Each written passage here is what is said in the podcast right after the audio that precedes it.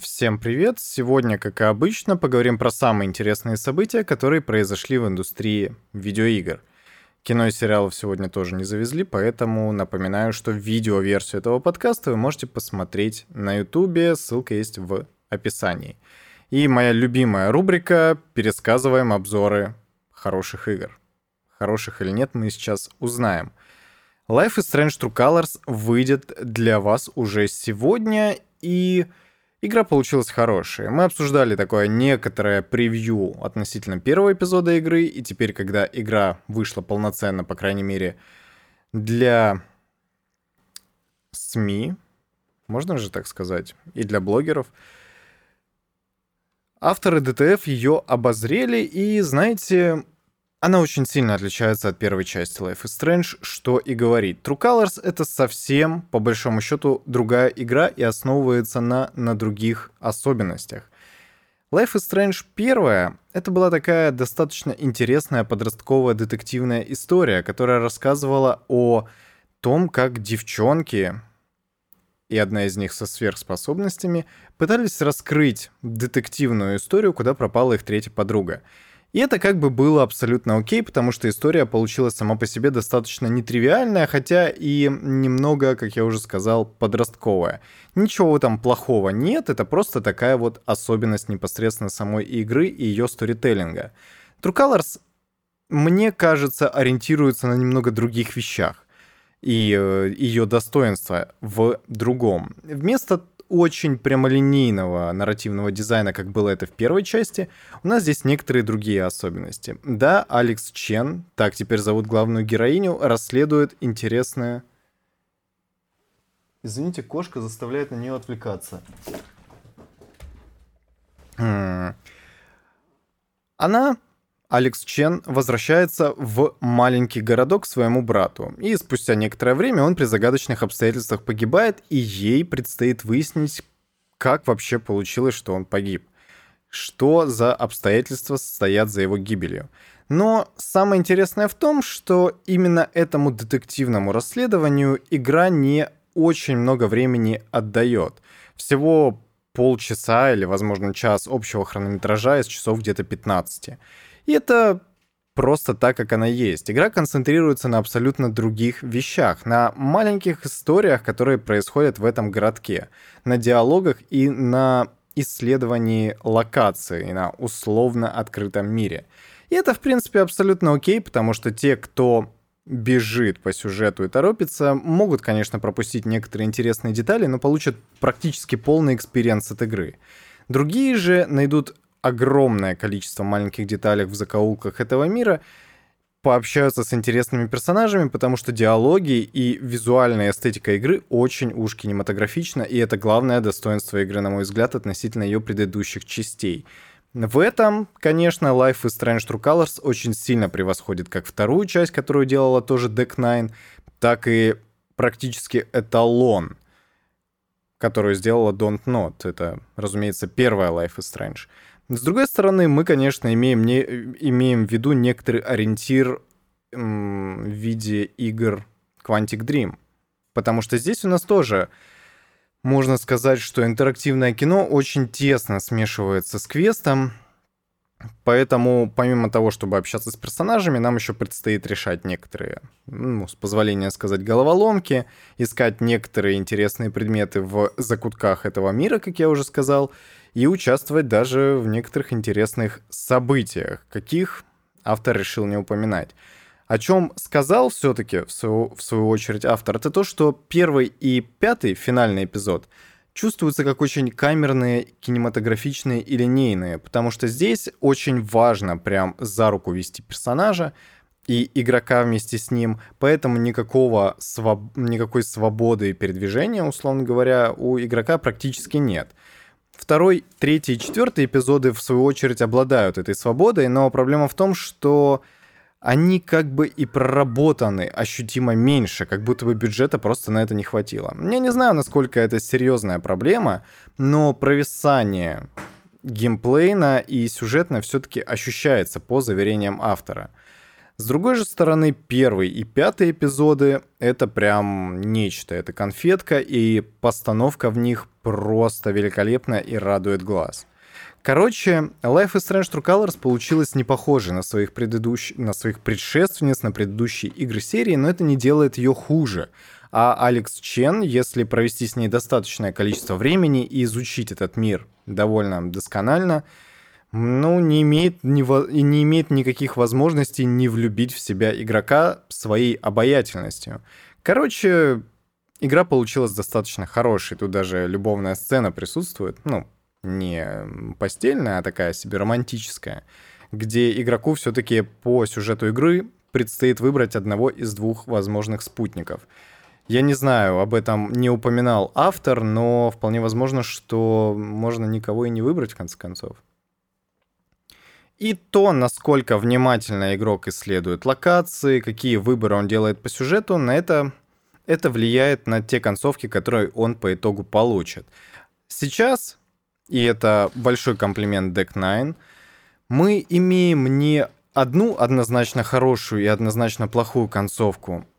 Я прошу меня простить, вы, наверное, слышите этот шум на фоне, но это кошка, и сейчас я с ней ничего сделать не могу, она просто играет с моими AirPods, которые лежат на тумбе в коридоре. Животное это чудесно, я считаю. Здесь у нас есть аж 6 разных концовок, и все они достаточно разнообразны. Между ними нельзя провести четкую грань хорошая или плохая, потому что они действительно отличаются очень сильно между собой. Так, по крайней мере, говорит автор ролика, точнее, текста. Извините, я на минуту. И, конечно, следует отметить, что Алекс, в свою очередь, не обладает какими-то супер способностями, как та же Макс Колфилд, но ее возможности недостаточно раскрываются на протяжении всей игры, несмотря на то, что они все-таки не ограничиваются тем, что она видит месячные у девушки, если вы понимаете, о чем я. И, конечно, некоторые интересные сценки с ее особенностями присутствуют, но они раскрыты не до конца, что, возможно, намекает на некоторый сиквел — но как это вяжется сюжетно, мне сказать, к сожалению, не получится. Короче, True Colors. Игра получилась хорошей. Для тех, кому понравилась первая часть, она, возможно, зайдет не так хорошо. И я очень сильно сомневаюсь, что она стоит своих денег прям по full прайсу, потому что она стоит больше 3000 рублей даже в Стиме. И это слишком большая стоимость для игры такого калибра, потому что я могу серьезно и ответственно заявить о том, что это не игра уровня AAA. Это такой себе крепкий AA, если хотите, но на большая игра все-таки не претендует, потому что это совершенно не тот уровень, как ни крути. Короче говоря, игра получилась классная, опять-таки, но покупать ее или нет, судить вам. Подростковая тематика заходит не всем, и смесь интерактивного кино и квеста тоже может понравиться не всем, хотя True Colors — это отличный представитель своего жанра. И я закончил пересказывать обзор, давайте наконец-то к новостям. Президент Код Виверс Proton, а это технология, которая позволяет запускать на Linux приложения с Windows — Пока не готов запускать все игры из библиотеки Steam на Steam Deck. И знаете, есть вопросики. Вопросик в том, что Steam Deck э, Valve презентовалась как небольшая консоль, портативная, которая имеет возможность запускать абсолютно все игры в Steam. По крайней мере, их подавляющее большинство. Но, как заявляет Джеймс Рэми, а это президент компании Codeweavers, как я уже сказал, чем занимается Codeweavers, я не знаю, я такой не слышал, и мне не очень интересно проверять, потому что, скорее всего, это очень такая технически ориентированная компания, если хотите.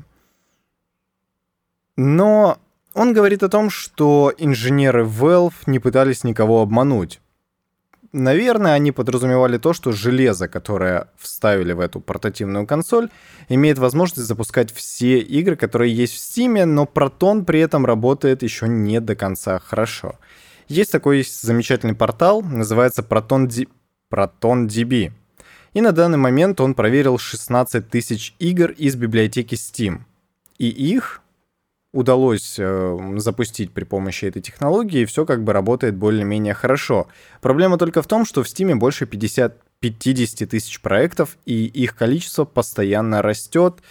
Я даже и не знаю, хорошая новость это или плохая, потому что все-таки есть некоторые ограничения. Нужно понимать, что, скорее всего, нужно будет добавлять отдельную поддержку технологии Proton для каждой игры.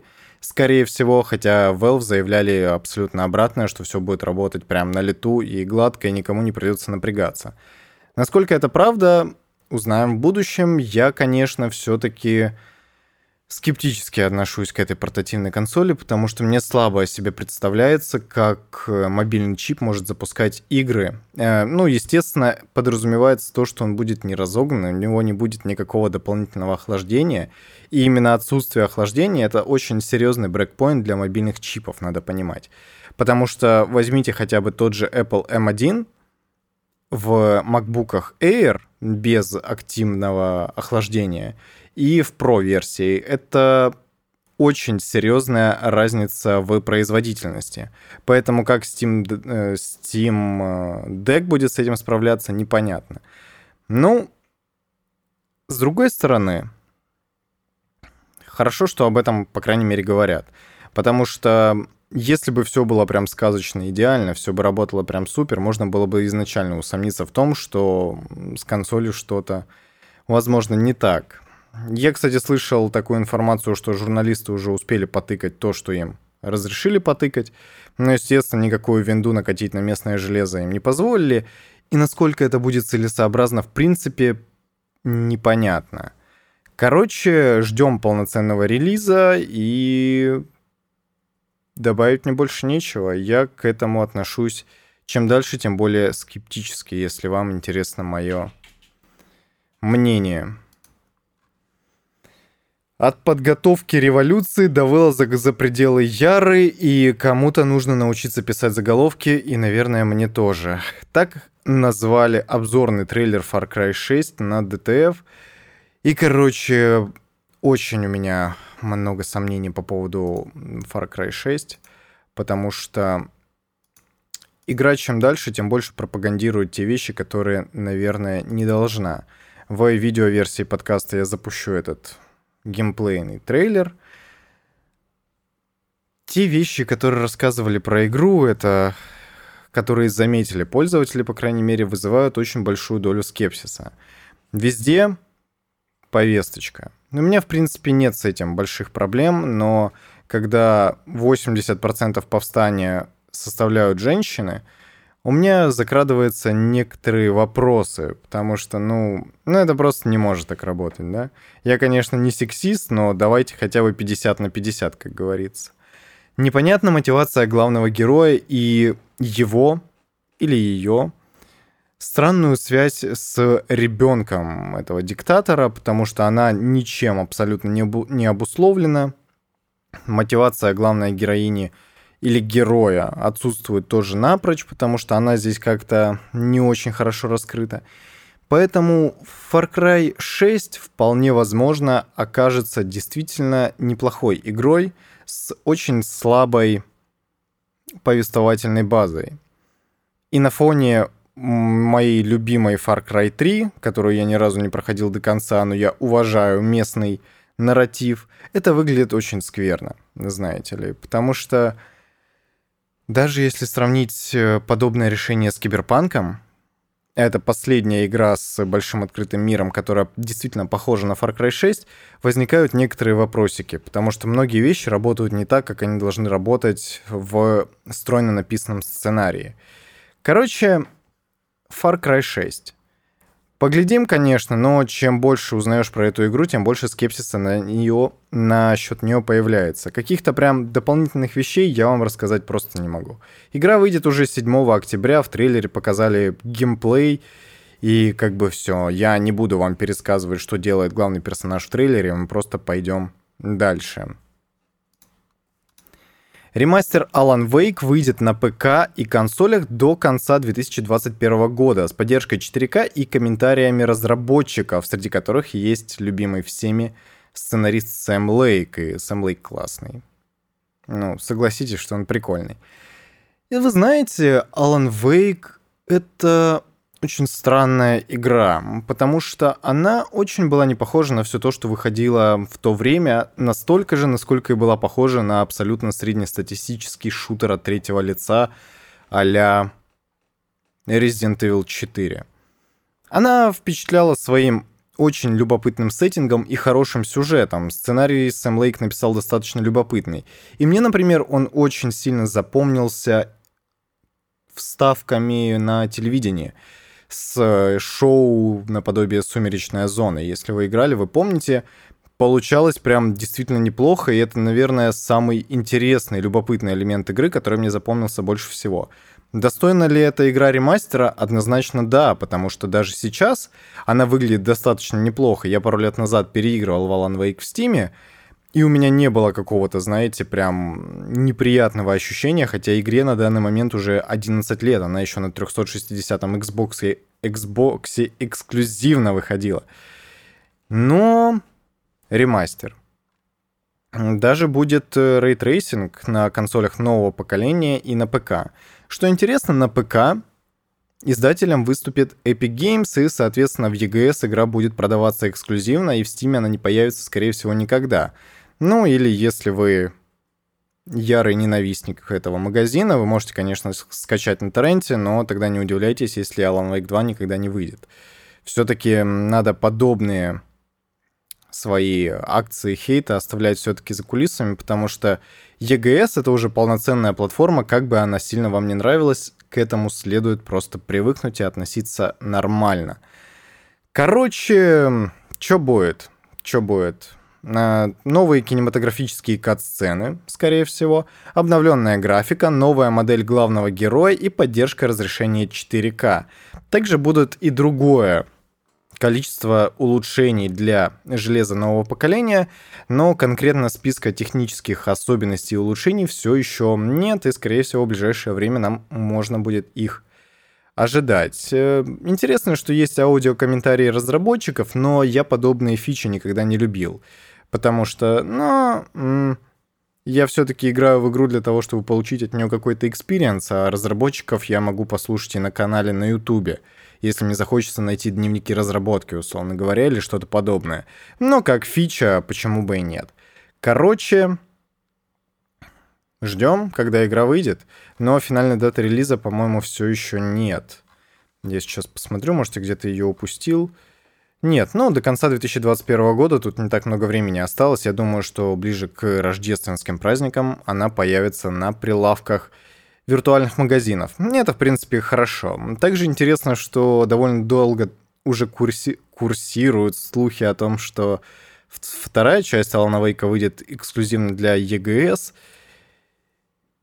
И это уже более интересно. Особенно учитывая то, что Alan Wake появлялся как такой себе камео в Control, интересно узнать о его судьбе. С другой стороны, непонятно, о чем можно рассказывать в Alan Wake 2, но если бы сделали какого-то другого персонажа, где Alan Wake тоже бы в истории фигурировал, вот это было бы на, на самом деле достаточно интересно, какого-нибудь другого писателя, который побывал где-то в других местах, и можно было бы сделать из этого любопытную антологию. И тогда бы этот начинающий писатель, который попал в трудную ситуацию, обратился бы к Алану Вейку, и тот, как его ментор, помог бы ему выбраться, ну, как было с Зейном, если вы помните, в оригинальный Алан Вейк.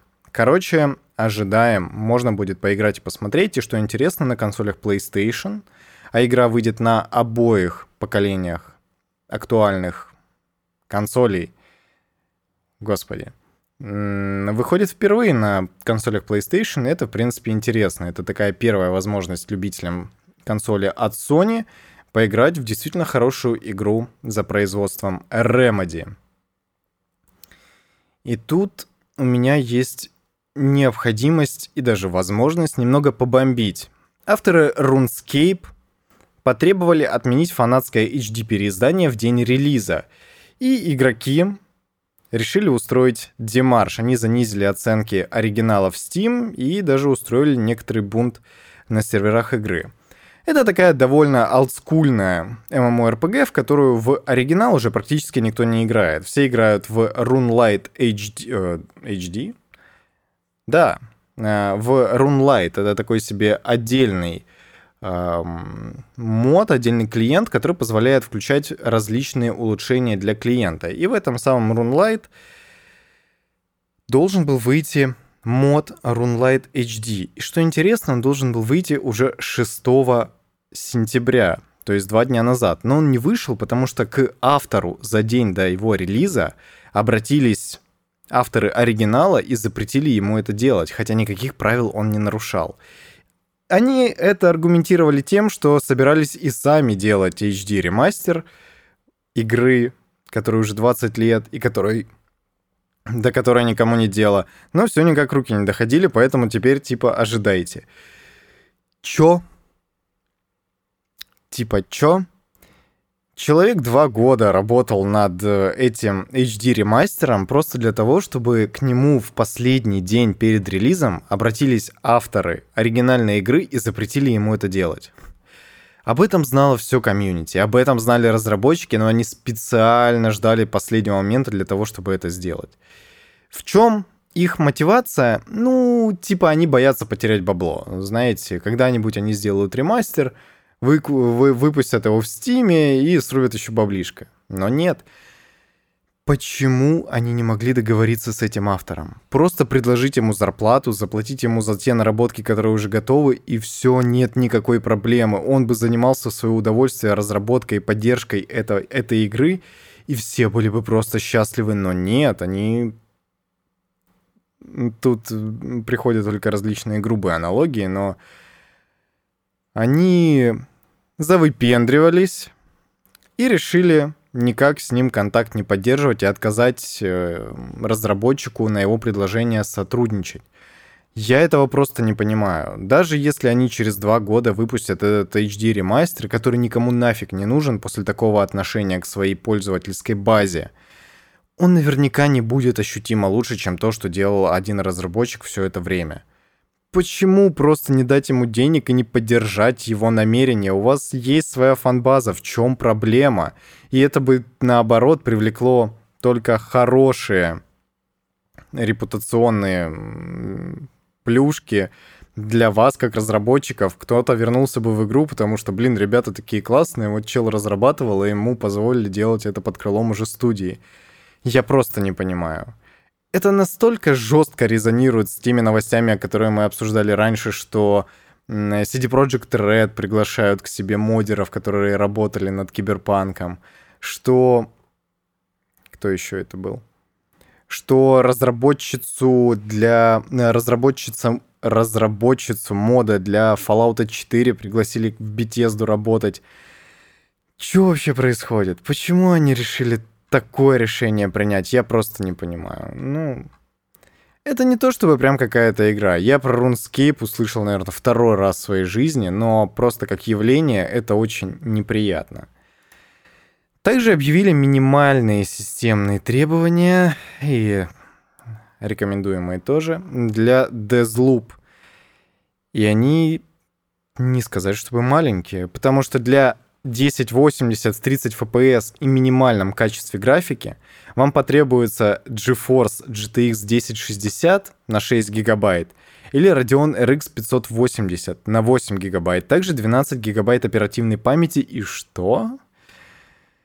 Ну, я, конечно, понимаю, что Deathloop, скорее всего, красивая игра, но назвать ее графику выдающейся точно не получается. Это не я не знаю, ни Киберпанк, ни Resident Evil 8, который на, по на подобных конфигурациях летал практически.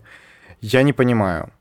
И вы знаете, я, конечно, в принципе, отдаю себе отчет, что пандемия, удаленная разработка игр, по крайней мере, частично, она все-таки делает свое дело. Но учитывая то, что у людей просто нет возможности покупать дорогущие видеокарты, потому что их либо нет в наличии, либо они стоят каких-то космических денег, ну вложите вы больше ресурсов в то, чтобы оптимизировать код игры, и она работала на более низких конфигурациях, на более бюджетных конфигурациях. Я, конечно, понимаю, что 1060 и 2060 это самые популярные видеокарты, если учитывать статистику Стима. В сумме у них больше 20% на самом деле, там чуть ли не 30%. Но тем не менее, нужно оптимизировать и под нужды других игроков, которые не обладают даже этим, но хотят поиграть в вашу игру. И я просто не верю, что игра как-то визуально будет кардинально отличаться от Prey, которая вышла в 2018 году, или Dishonored 2, которая вышла еще раньше, в 2016, по-моему. Визуально от Dishonored второй части, по крайней мере, Deathloop отличается очень мало. Но системные требования у нее ощутимо подросли. Но это только одна точка зрения. Вторая же точка зрения говорит о том, что подобное решение существенно, хотя я не знаю, насколько существенно, если быть откровенным, позволяет сократить расходы на производство игр. Но насколько? Если им нужно потратить дополнительные 10% бюджета, это не очень много. То есть нужно понимать, что более мощные по вычислительным своим способностям машины, они дают возможность сэкономить деньги. И поэтому мы и видим такой скачок, потому что это все очень взаимосвязано. Разработчикам железа нужно это железо продавать, разработчикам игр нужно тоже продавать железо, судя по всему, там какие-то подвязки есть. Я не знаю, правда это или нет, но так говорят. И согласитесь, звучит достаточно логично, что какая-нибудь Nvidia заносит э, издателям и разработчикам денег для того, чтобы они специально продвигали их более современные технологические решения. Но как обычному потребителю подобное отношение мне максимально не нравится, потому что это делает недоступным хорошие игры, а Deathloop, скорее всего, хорошая игра для определенной части игроков. И это, можно сказать, их проблема. Но вы видели цены на видеокарты? 2060, которая указана в рекомендуемых системных требованиях, стоит сейчас, наверное, 1060, а то и больше. Это если вы найдете ее в продаже – это какой-то полный сюрреализм, если честно. Сейчас наоборот. Самое время, чтобы повернуться лицом к своим пользователям, к игрокам и дать им возможность все-таки более комфортно играть. Но нет. Я не знаю, возможно ли снизить системные требования, но на 95% уверен, что можно. С другой же стороны, с третьей, когда пишут настолько высокие системные требования с таким запасом, вы, кстати, можете их посмотреть на видеоверсии подкаста, они это делают специально для того, чтобы у пользователей не было возможности говорить о том, что вот, купил игру, и на моей 1060 она не работает, потому что, ну, там, 1050 Ti, да, давайте так потому что она не указана в минимальных системных требованиях, пожалуйста, дружок, отстань. И издатели таким образом как бы перестраховываются. То есть вполне возможно на более простой конфигурации компьютера игра все еще будет работать и даже нормально, стабильно, но это не дает никаких гарантий как бы. И если гарантий нет, то издатель решает перестраховаться, чтобы не было никаких судебных исков, потому что в Америке с этим очень строго. Короче, Выбирайте ту версию, которая вам нравится больше всего. Я же, конечно, останусь все-таки при своем, что надо как бы и честь знать, друзья мои, потому что вы на своей пользовательской базе игроков зарабатываете деньги. Игра выйдет 14 сентября. Уже меньше, чем через неделю получается. Ждем. И такая новость, знаете, очень лайтовая и веселая. Спустя пять лет после выхода игры No Man's Sky в Steam впервые стал в основном положительным относительно обзоров. Обзоры No Man's Sky стали в основном положительными. Если вы знаете, как работают обзоры в Steam, вы понимаете, что они, ну, такие. Спустя пять лет. Спустя пять лет упорного труда, и я очень рад, что Hello Games смогли этого добиться, потому что игра действительно, ну, сейчас очень сильно отличается от того, что было раньше, и вызывает уважение то, как им удалось свою игру преобразить. Я очень надеюсь, что Киберпанк пойдет тем же путем, и спустя несколько лет мы увидим однозначно положительные отзывы этой игры. А на этом у меня на сегодня все. Подписывайтесь на YouTube канал, пишите там комментарии, потому что именно на YouTube вести дискуссию удобнее всего, если вы мне хотите что-то сказать. Ставьте лайки в Apple подкастах, в Яндекс Музыке, в Google подкастах, я не знаю, можно это делать или нет, но в любом случае пишите отзывы на тех же Apple подкастах, потому что это позволяет подкасту находить новые, новую аудиторию, получается. И увидимся и услышимся через несколько дней. Я думаю, что в субботу или уже в понедельник посмотрим, что там вообще интересного произойдет. До скорого и пока-пока.